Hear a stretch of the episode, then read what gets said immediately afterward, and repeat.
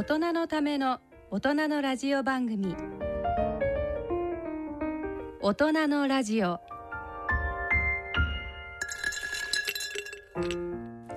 ご機嫌いかがでしょうか？安倍健人です。ご機嫌いかがでしょうか？人とたえです。えー、本当に早いですけども。はい、2021年もうん、残すところ1ヶ月ですよ。本当ですねだけど本当にこの1ヶ月はい。大先生は何かありましたか？11月。え11月私にとっては飛行機解禁月みたいな感じで。ああ。はい、これでじゃあ晴れて帰れる的な部分があるわけ？うん、そこまでじゃなく国内をなんと3回も飛行機使っていろんなところに行きましどたね。こどこよ？えっと愛媛とかえあとは島根県とえか、ー、あとはあとは？あとはあ青森の方とか。みん泊まりで行ってきたの？行ってきました行ってきました。はい。だから結構あの自分で乗ってえ。あの驚いたことがほぼ飛行機全部満席なんです、うわだから本当にみんなあもう動き始めてるんだなっていうのをすごく感じましたね、うん。でも皆さんはうん。マスクをされてましたか、もちろんしてます、それがね、うん。すごいんですよね、うん。私なんかほらよくスクランブル交差点車で通るんですよ。はい、でもねやっぱり日本のねうん。日本人っていうのはそういうところは質が高いなって思うのは、うん。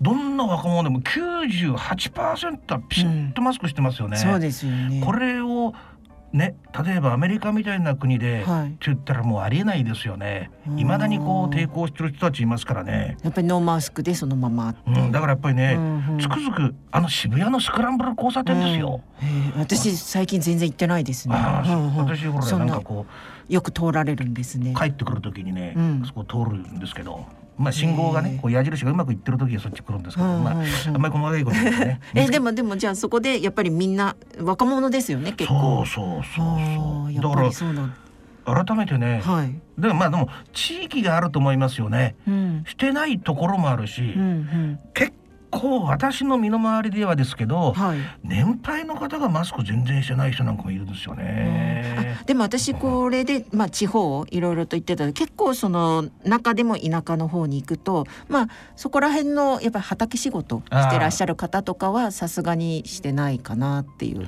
そうですよねにはいだけどねこの間なんかちょっとニュースで見たんですけど、はい。空前のバイクブームの到来らしいの。あそうなんですね。なんでだ、えー、コロナうん、どうしてだ？どうしてだ、うん、マスクしなくていい？違う。え本当ですか？そうそう。だけどもう一歩ではい。電車乗んなくていいですよね。あーあ他人と交わらない。そう。う。だからバイクつ通勤の人がうんと増えてきてて、はいはい、あのねみんなほら子育てを終わって60ぐらいになった人が、もう一回バイクに戻るっていうかあそれは中にはね、はい。ほら昔こうやんちゃでさバイクベンベンベンベンやった人たちがはい。おとなしくなって丸くなってねで、えーもう一回でもほらバイク乗りたいなっていう気持ちになるじゃん。であとそうじゃなくてああああいうのやってみたいけどつ自分突っ張りじゃないしみたいなのあるじゃん。そういう人もなんかいい年取ること乗れるじゃん、うんうんうん。だからすごいんだって、だからバイクなんかもう注文してもはい。何ヶ月待ちとか1年待ちとかはい。もうザラなんだよね。じゃあ安倍先生もすごいバイカーなんですよね。あ私？はい。まあ私は私はまあほらなんなんか今日なんかあるの？いやいや今おっしゃってるの聞い貶めててやろうみたいな的な？私もねまあちょっとだけ何？その M プロデューサーのそのなんか人をバカにしたような目は。だけどじゃあ私はねなんか知んないけどほらあー懲役が長かったから。じゃあいけない。でも懲役って私の言う懲役っていうのはアメリカなんだけど、はい。でアメリカ行くといつもオートバイだったんですよ。うーん。そうなんか知らないうちに、はいなんかもうなんか体がなんかオートバイじゃないとね受け付けない体になっちゃってん。なんかちょっとかっこいいですね。だけど本当にでもそういう人に会ったことある。お寿司屋さんでねはい千葉でお寿司屋さんやってる人なんだけど、はい。やっぱり私と同じで、うん。車乗る気しねえんだようね、バイクじゃねえと面白くねえんだよねって。だけどねおそらくそうやってもう一度バイクにこう U ターンしてる人たちも、うんうんうん。なんかね女の人もいるわけ。ああそうなんですね。こういう風に言ってたうん。なんかね自分ではい。操縦してる感がたまんないんだって。あーあーなるほど。そういうあれで、まあねそれってちょっと自転車にも通じるような気がします。はい。自転車の方が確かにね健全なんだけど、うん、でもでも全然そのねやっぱり爽快感っていうかスピードも全然バイクは違いますし、ね、はい、私もそういうなん。かちょっと語弊があるんだけど、うん。あのアメリカのバイクのギャングになりたかったんだよね。これすごい俺ダーッて後ろにこうさ、はいはい。あのハンドルがすごい頭の上にあるようなやつですね。いまだになんかね、はい。日本のほら暴走族ってみんな二十歳頃で卒業しちゃうわけ、うんうん。だよね本当はなんか乗り続けたいみんな乗り続けたいんでだけどアメリカはさ、はい。年取ってからもずーっと続けるじゃんあの生き様が好きなんだよね。そんな哲学なんか野生動物的なさ、はいなんか変な方向に行ってたこれなんか番組終わっちゃうような流れになっちゃいましたけど今度今度ぜひ後ろに乗せてください。はい。いや緊張しちゃってなんか。まあそんなわけで今日の大人のラジオのリスナーのあなたと楽しく進めてまいります。大人のための大人のラジオ。この番組は各社の提供でお送りします。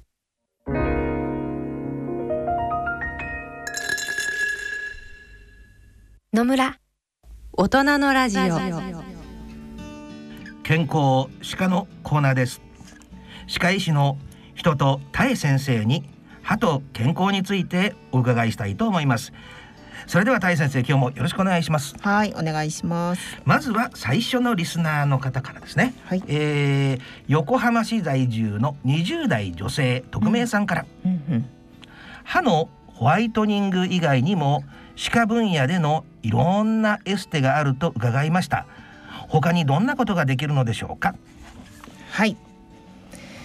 20代女性、まうん。あ多分一番美に敏感になってる年代だと思うんですけど。確かにギンギンですよ。うん、あのー私もびっくりするぐらい、うん。今歯科分野でのエステっていうのがまあたくさんいろんな種類がありすぎるぐらい増えていって、まあ、昔は本当にホワイトニングっていう漂白ぐらいだったんですけど今はもう普通のなんなんていうんですかね美容整形並みになんですかもっと具体的にかって。あのお口唇をねちょっとぷっくりと綺麗にするとか。それも歯に歯の先生ができるの？そうなんですよ。だからそそそれも私もだからえそこまで大丈夫なの？って思うぐらいできちゃうんです。あれあれあれはい。他？他？はあとは例えばそれこそヒアルロン酸とかブロブあのボトックスとか聞いたことあります？安倍先生。ボトックスってなんだっけ？あデトックスじゃないの？う、ん、ボトックス。なそれ何？なんかねボツリヌス菌っていうねまあ毒になる菌をわざわざ入れてシワにならないように。ど菌。こに打つの？だからほうれい線のところ。うわ、まあ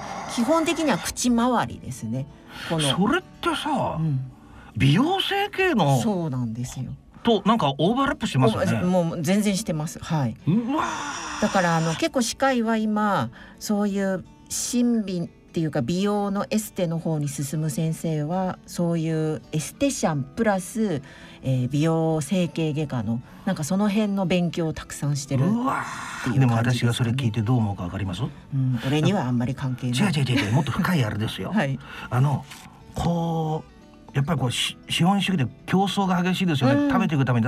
医者医者なんかもなかなかもう宣伝いっぱいしないと生きていけないでしょ？まさにその通でしょ、りです。はい、だからはい。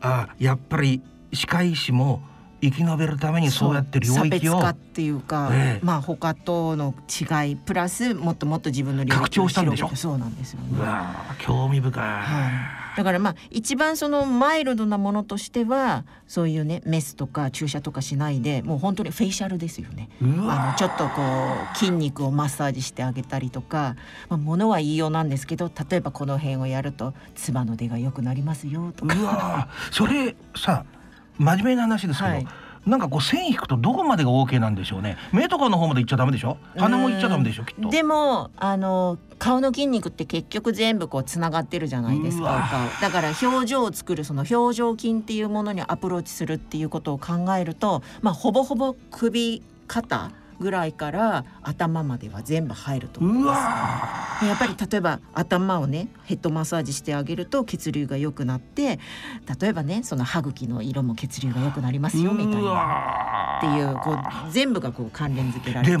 ので。正直な話ですよ。うん、田井先生なんかははい、もうほら一生懸命勉強されてこうやっぱり本当に歯のうんうん。治療はい、のために勉強し、うん、これまで頑張ってきたわけじゃん。はい。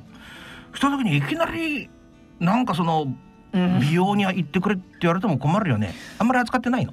私はやってないですね一切。はい。いでもあの本当ある意味これは今のトレンドで一番簡単なのはそれこそねあのカサカサしてるあの唇これから冬とか、まあ、そういうのもちょっと歯医者さんで、えーく高級なクリームを塗ってマッサージをしてさらに少しこうねあのなんかいい感じの機械を当てるとちょっとぷっくりしてあの魅力的な唇になりますよってそうすると口元もよりねあの漂白した歯も綺麗に見えるみたいなそういうことでやっぱりニーズがあるからそこにそういうことをやろうっていう先生たちが増えてると思うんですうよね。わうんあのテレビで見たんだけどはい。し新大久保に今外国人たくさんいるでしょ。うん。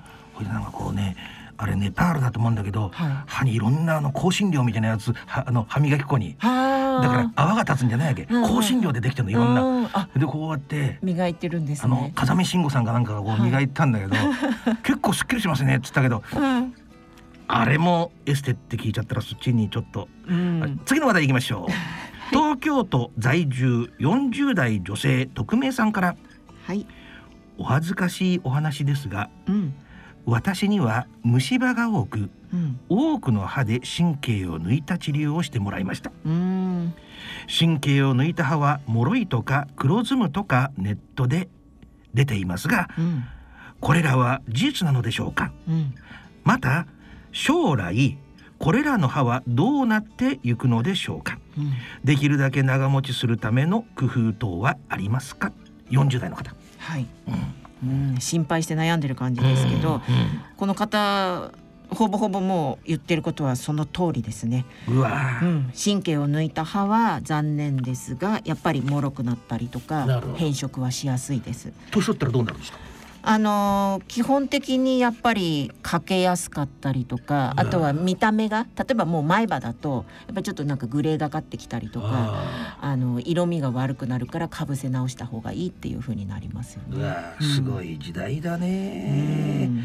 じゃあやっぱりなんか死んでる歯みたいなことになっちゃうんだ。神経が入ってないから。あのよく私たち歯医者さんが、まあ、患者さんに説明するときに神経抜いた歯っていうのはあの植物でいうと枯れ木だと思ってください。わかりやすい。そう。あの生きてる植物だとねその幹のところに水分とか養分とか通ってちょっと曲げたりとか何してもしなったりするんですけどあもう枯れちゃってるのは神経抜いちゃってる歯と考えて、まあポキって折れるし 色もねなんか悪いっていう。う 間接的に安倍先生は枯れ木だって言ってるんでしょ？うーん、そうとは言ってないんですけど、なんかズキってきた。なんか異様に分かりやすい説明だうん、だからね本当にそのポキポキとなっちゃうからやっぱり。まあ、この方もね長持ちするための工夫って言ってるんですけど、うん。まあ基本はやっぱり歯の神経を抜いた歯は上にかぶせ物をするっていうのが一つのもうあのかぶせ物したら長持ちするんですかね？やっぱりあの元の歯よりかはちゃんとした強い例えば金属だったりとか瀬戸物が入ってるからうんそれは割れない。中がもし砕けてても、ま、周りをこうカバーしてあれば、うんうん。それをなんかこうガードできるみたそいうな部分ですねがあるわけですか？もうまさにその外で保護してあげるでもですよ、はい一つ安倍先生から質問ですけど、はい。その歯自体は別にちっちゃくなってるわけじゃないですよね。えっ、と基本はちっちゃい穴を開けて神経を抜くからまあ大元のはそのまま残ってることが多いです。よね。だから、うん。歯のサイズ自体は、うん。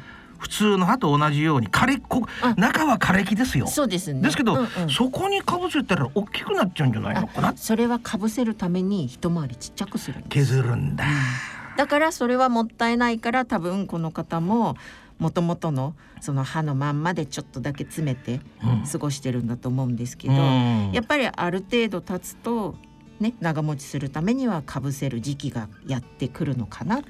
なるほど。やっぱりかぶせることらしいですよ。そうですね。でも女性の方はねそういうところにやっぱり男性よりは敏感ですもんね。うん。私なんかもうね痛くなきゃいいなっていうのと口臭がしなきゃいいなっつうんでもうほら前に言った通りはい。隙間が空いてないとこわざと削って隙間開けてもらってみたいな世まあ界で、ね、そういう極端な治療をなさってたみたいなね。そうそうそう、はい。なんかもう何でもいいやって物噛めればいいやっていう話で 昔から比べるとすごいですよねさっきのほら歯のエステの話もそうですけど、うん。この神経抜いた歯も私どっかにあったと思うんですよ。もう忘れちゃったんですけど、うん。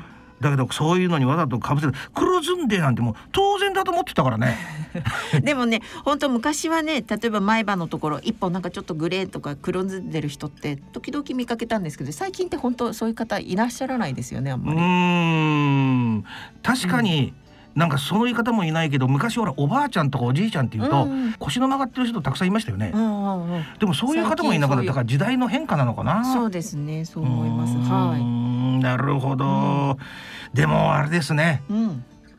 返す返す進んだ時代ですね。一つだけ言っていいですか、はい。私の田舎の歯医者さんなんて、はい。前も言ったさ歯抜く時痛い痛い痛い痛いって言ったらここで止めちゃダメなんだって両手押さえられて抜かれてり。これでは歯とほら前歯と前歯のこう間にちょうどこう穴が開いてきたりしますよね、うんうん。本当だったらなんかこうセロファンみたいなやつ入れてちゃんとだって別個に動くわけだから、はいはい。全然違います。親指のとこにこうセメントつけてこうで団子みたいに押し付けるだけだったんですけどねあいついまだに歯医者やってんのかなあれそれはその先生のね性格だったと思いますよ。いやーだけどそれがねなんか言ってた中学校の体育の先生と同級生で、はいその体育の先生も同じ詰め方されてましたよ だから差別はなかったんだなって思いますけど、はいそんな歯の事情すごいですねうん。ぜひねあのいろいろとまた質問してくださればと思います。はいぜひぜひはいタイ先生に何でも聞いてくださいお待ちしてます。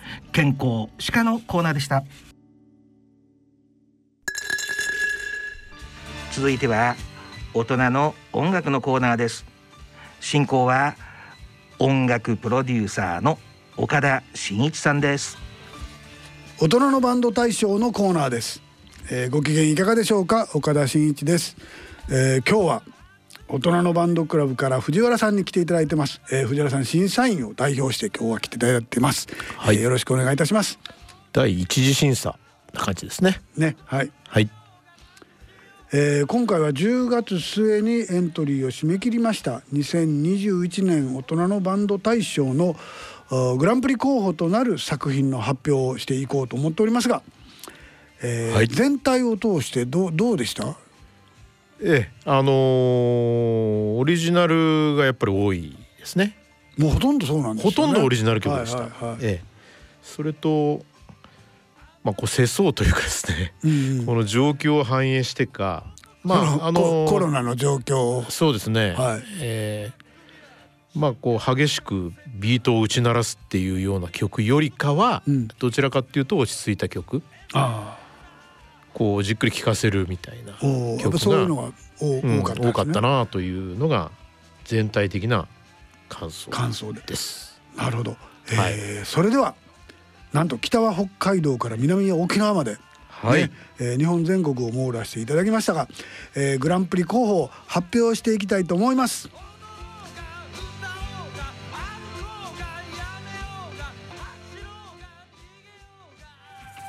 えーそれではまずは1曲目。北海道は石狩市。ザ・ケニー・ブラックバンドの「You Are My Hero」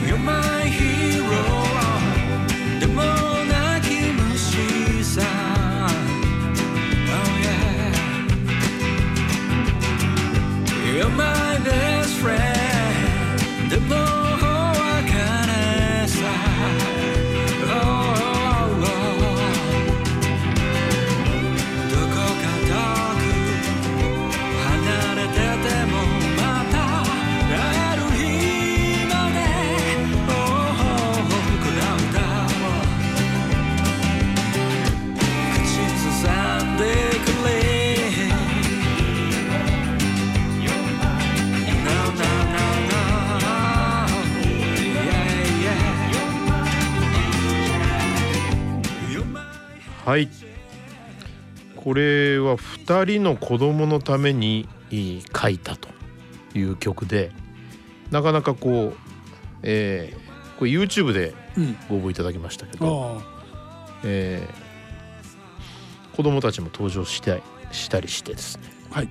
なかなかこうあったかみのある、えー曲だなと。なるほど。はい。はいありがとうございます。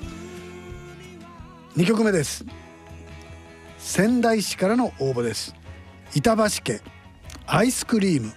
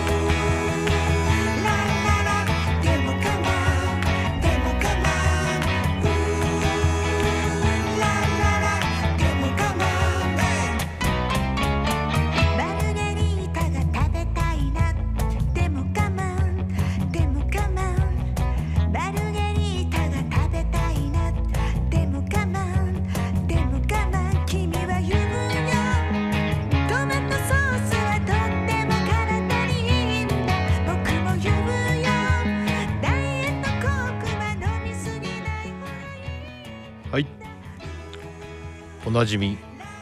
おなじみですね板橋さん。の3人組。ということで板橋区の人じゃないですよ板橋区の人たちではなくて、はい、仙台市に板橋区はないと思います。そうですね、はい、えー今年もご応募いただきました。はい。はい。えー栃木県に行きます。宇都宮市からの応募です。春ブルースとベルベットナインティ失意この背中傘もささずに濡れて消えてゆく光る道はい。この曲は皆さん覚えてらっしゃるか？あの先月？そうですね。注目曲で、はい。えーご紹介したあのちょっとこう昭和歌謡っぽいね、昭和歌謡。はい、えーえー個人的には大好きなはい。曲でございます。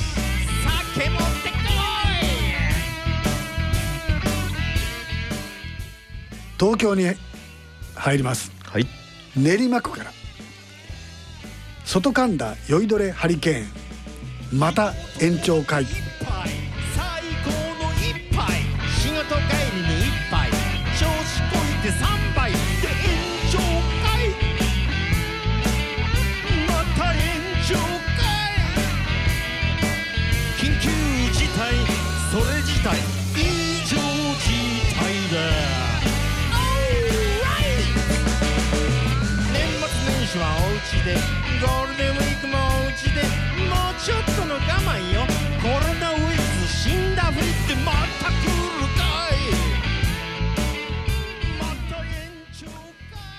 えー、外神田さん。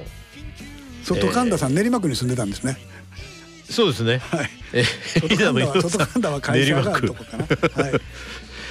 えーお得意のブルースにですね、う。んえーえー世相を乗っけてはい。歌うという、はい。えまた延長ってやつですーね。そうですね。はい。はい、豊島区から。エジソンハーシュ Right Where We Belong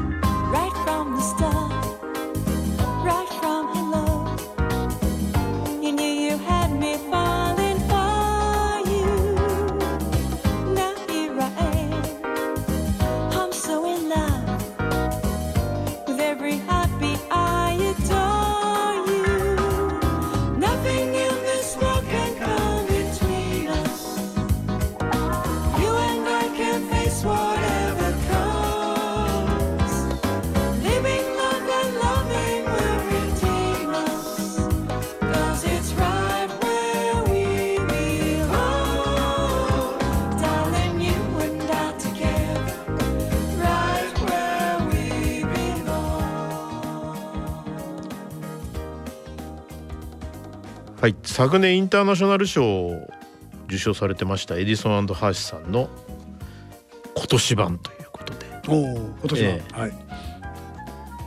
軽快な感じですね。豊島区からホーリーフレンズ東京シャンゼリーゼ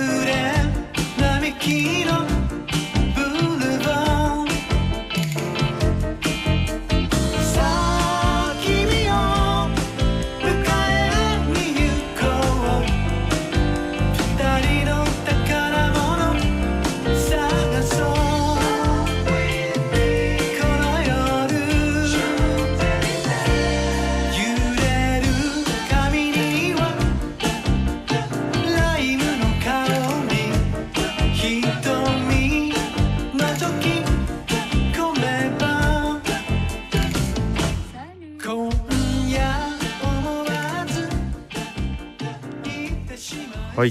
豊島区から2バンド目ですね。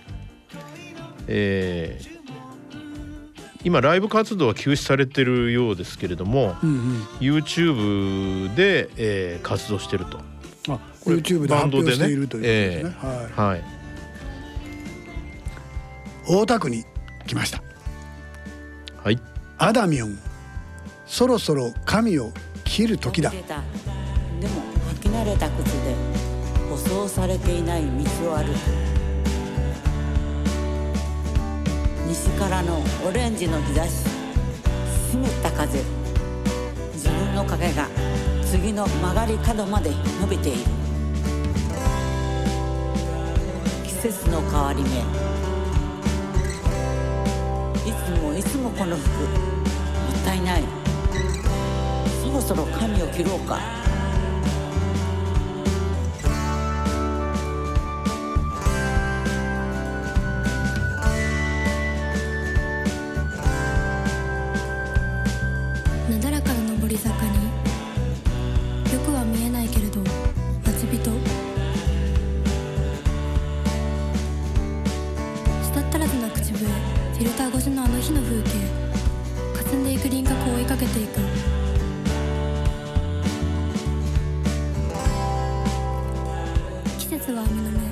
はい。えーおばあちゃんお父さんお嬢さんの3世代。3世代。でこうポエトリーを挟んで。はい。ええ。えーねあったかみのある曲だなと。はい。はい。武蔵野市回転のリング。羽をそっと te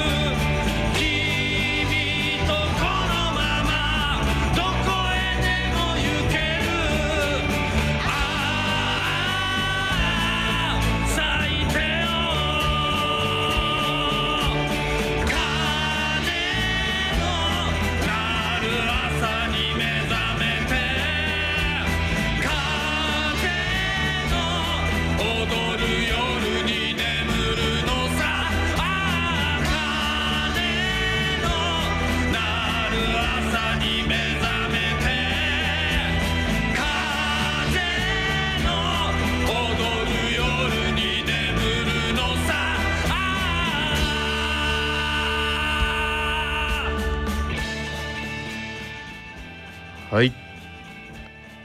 ご存知昨年グランプリの回転さんそうですよね、ええ。はい。はい。今年も持ってきたぜっていう感じですね。持ってきたぜって感じなんですね。はい。はい、えー、東大和市タイムリープス君のいない朝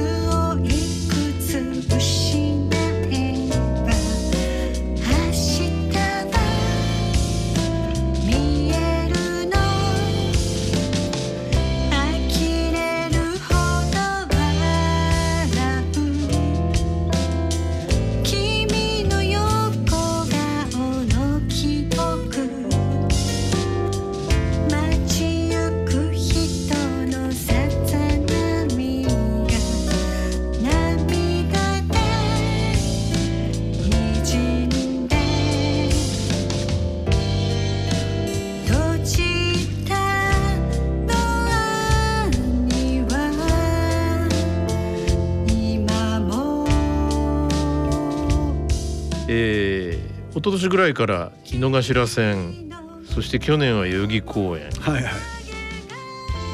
で今年は「君のいない朝」と。あ場所はこう特定はないんですねこと場所今年はね。特定が、えーちょっとないですが、はい。まあ大人な感じですね。はい。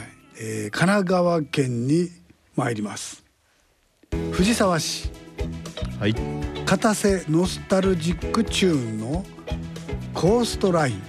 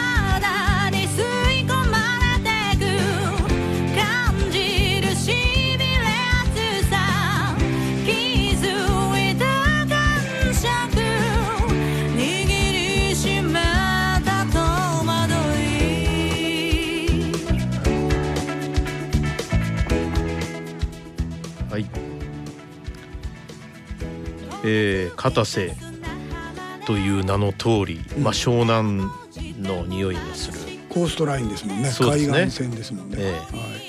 えーこれまた大人な、うん。えーポップスだなと。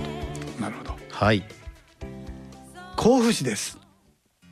D.O. ファンクバーンズ・オブ・ライフどこまでも続いている命の絆。何もわからないまま。生き続けたいとみんなで手を合わせる。沈む夕日に願いを込めて。まだ小さなつぼみのまま。切り落とされて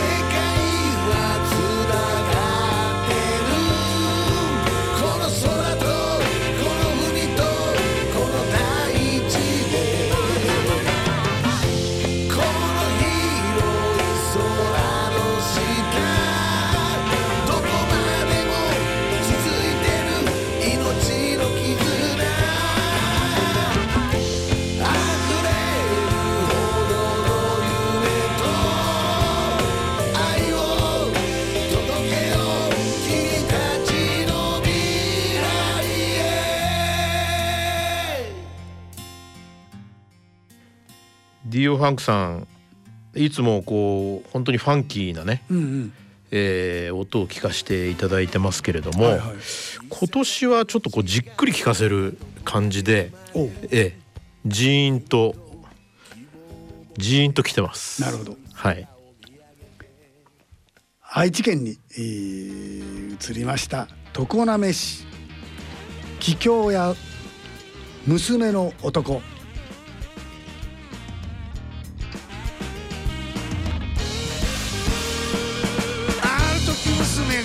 を連れてきた。結婚したいの彼を支えたいの。今は無職のギター弾きなんだけれど。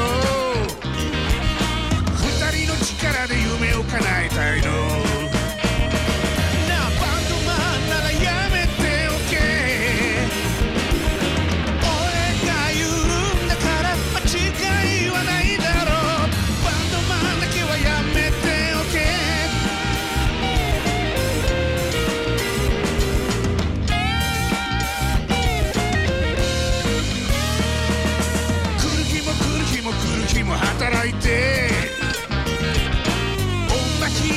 育ててきたけれど出会ってしまったクズの王子様殿下の気持ちが痛いほどわかる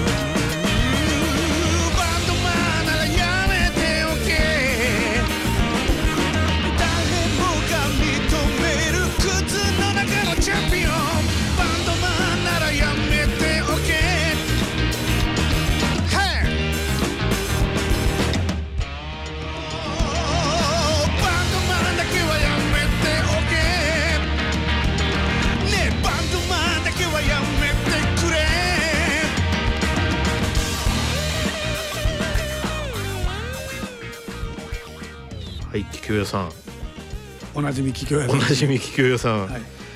あやっぱり、えーオリジナルの、えー歌詞を載せて。詩を載せて、はいはい。これがまたね、うん。えー娘の男って私の娘が2人いますけれども、はい。ええ。ムームみたいな、なるほど、うん、はい。はい。名古屋市。ウィープニーズ青い心のフォーク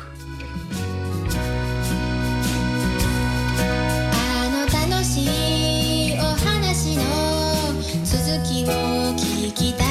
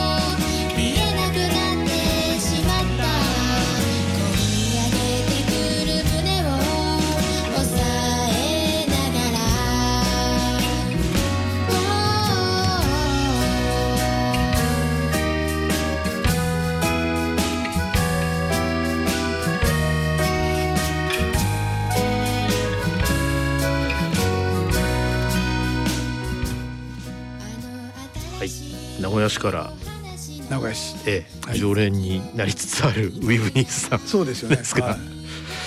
えー、今年今回も大人っぽさがプンプンする感じです。なるほど。はい。京都市に参ります。春小林さんの一休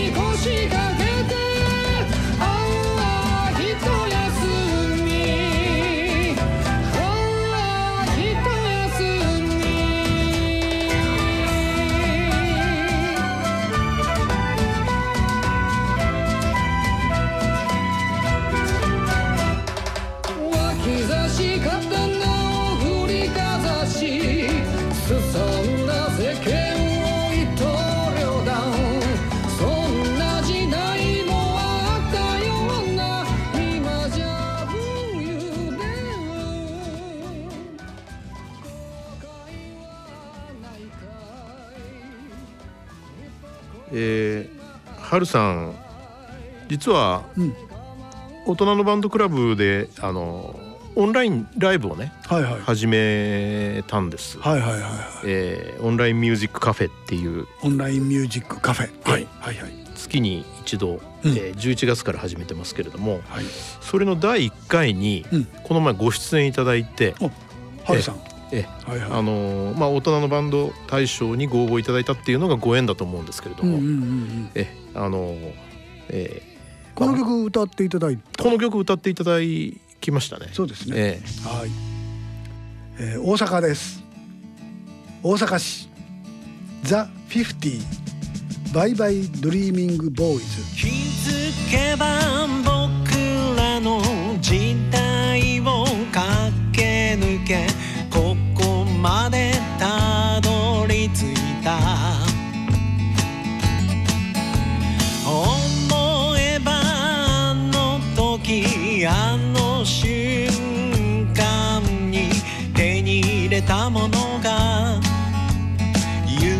夢を語るように息を吐く生きてきたことで煩わしいこともその都度耐えてきた。新しい朝があの時み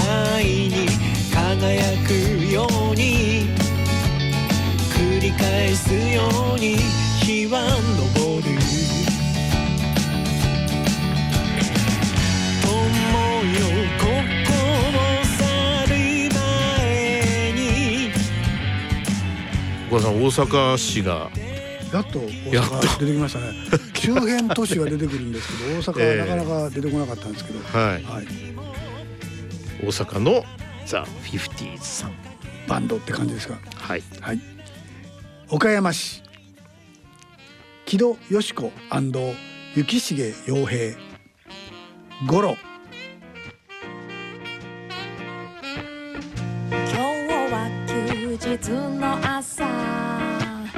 待ちに待ちに待った。大好きなゴロと一緒に過ごせるわ。朝食は昼食に。昼食は夕食に。休みの日くらいゴロッと中にさせてよ。ああああなぜこんな幸せな気持ちになるの？あああゴロがいないと私の幸せはどこにある？朝からゴロゴロゴロもゴロゴロゴロ。夜までゴロゴロゴロ。トイレは我慢できない。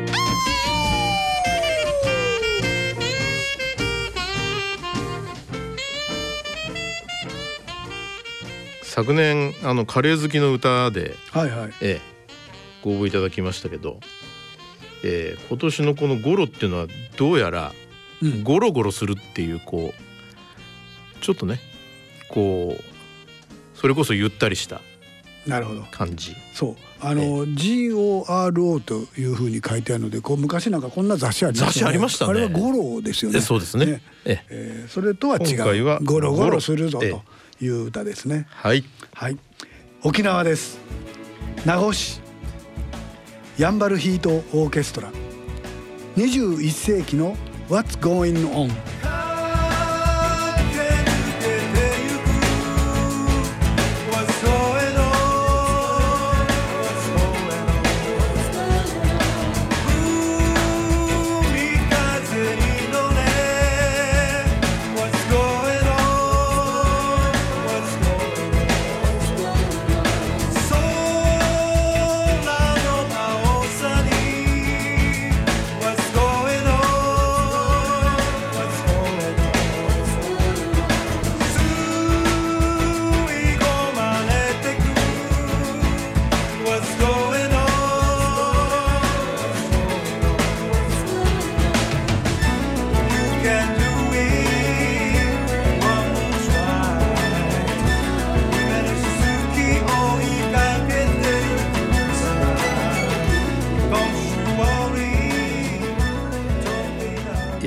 トオーケストラ。さん、新聞社の頃からの新聞社の大人のバンド大賞からの。そうですよ、え10年代、えーもう沖縄といえばヤンバルヒートオーケストラさんみたいな雰囲気沖になって、縄へ行きたいな。あったかいでしょうねね。今はねままだ。しかももう21世紀の What's Going On ですからね。はいということで、えー皆さんはどのようなあ感想をお持ちいただけましたでしょうか、えー全体を通してね藤原さんあのさっきあの大人な曲が多いっていうのとちょっとあのなんていうかなアップテンポな曲がそんなに多くなかったよっていうようなあのご感想をいただいたんですけれども、ええ。あのーまあなかなかですね、えーまあレベルがこう上がってきてるっていう言い方がいいかどうかわかんないですけれども、はいはい。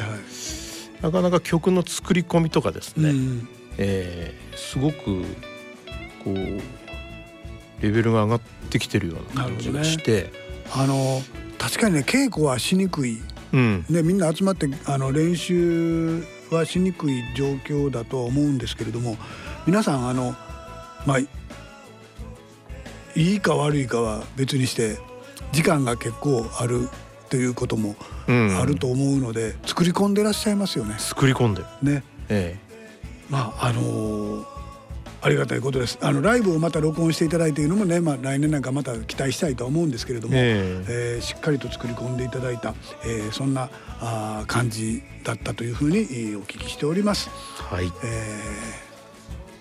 全17曲。17曲ですね。はい。はい。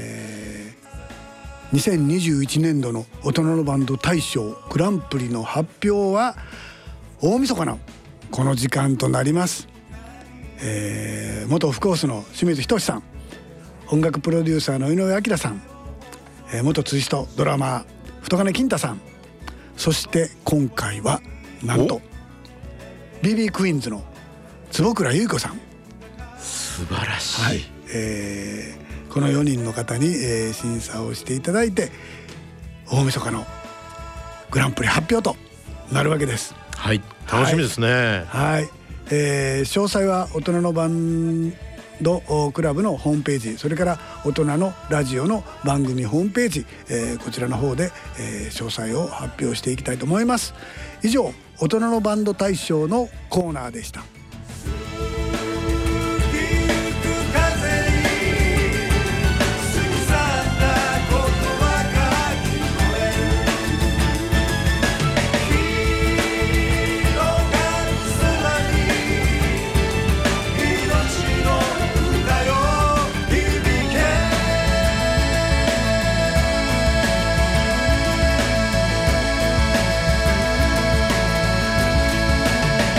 人のラジオ。大人のための大人のラジオ。今回の大人のラジオはいかがだったでしょうか？いかがでしたか？大先生。はい。まあもう11月も終わりで今度12月、うん。次回クリスマスぐらいだと思うので。そうですよね。はいかねちょっと街の雰囲気も少しは華やいでんのかなと思うんですけれどうも、ん確かに。もう本当に年末って、あっという間ですよね。でもでもやっぱり去年今年となんとなくそのなんていうんですかこう季節の移り変わりだとか年末の雰囲気っていうのはやっぱり感じにくいですよね。確かにコロナの影響あります、うん。あとはねあの最後になってこんな話で申し訳ないんですけど、その人の年齢ともね関係するんだって。え？例えば20歳だったでしょ？はい。1年っていうのは20分の1でしょ、うん。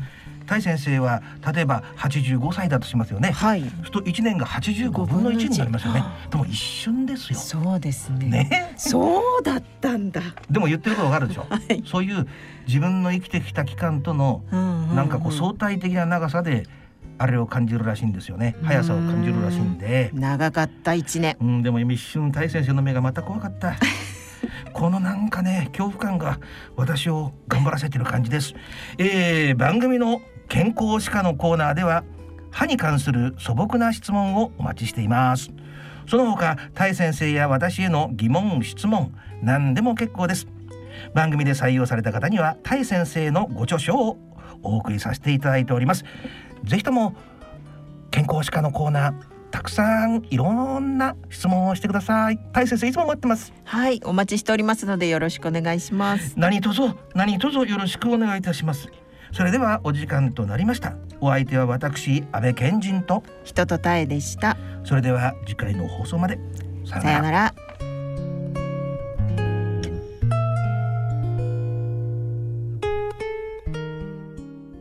大人のための大人のラジオこの番組は各社の提供でお送りしました。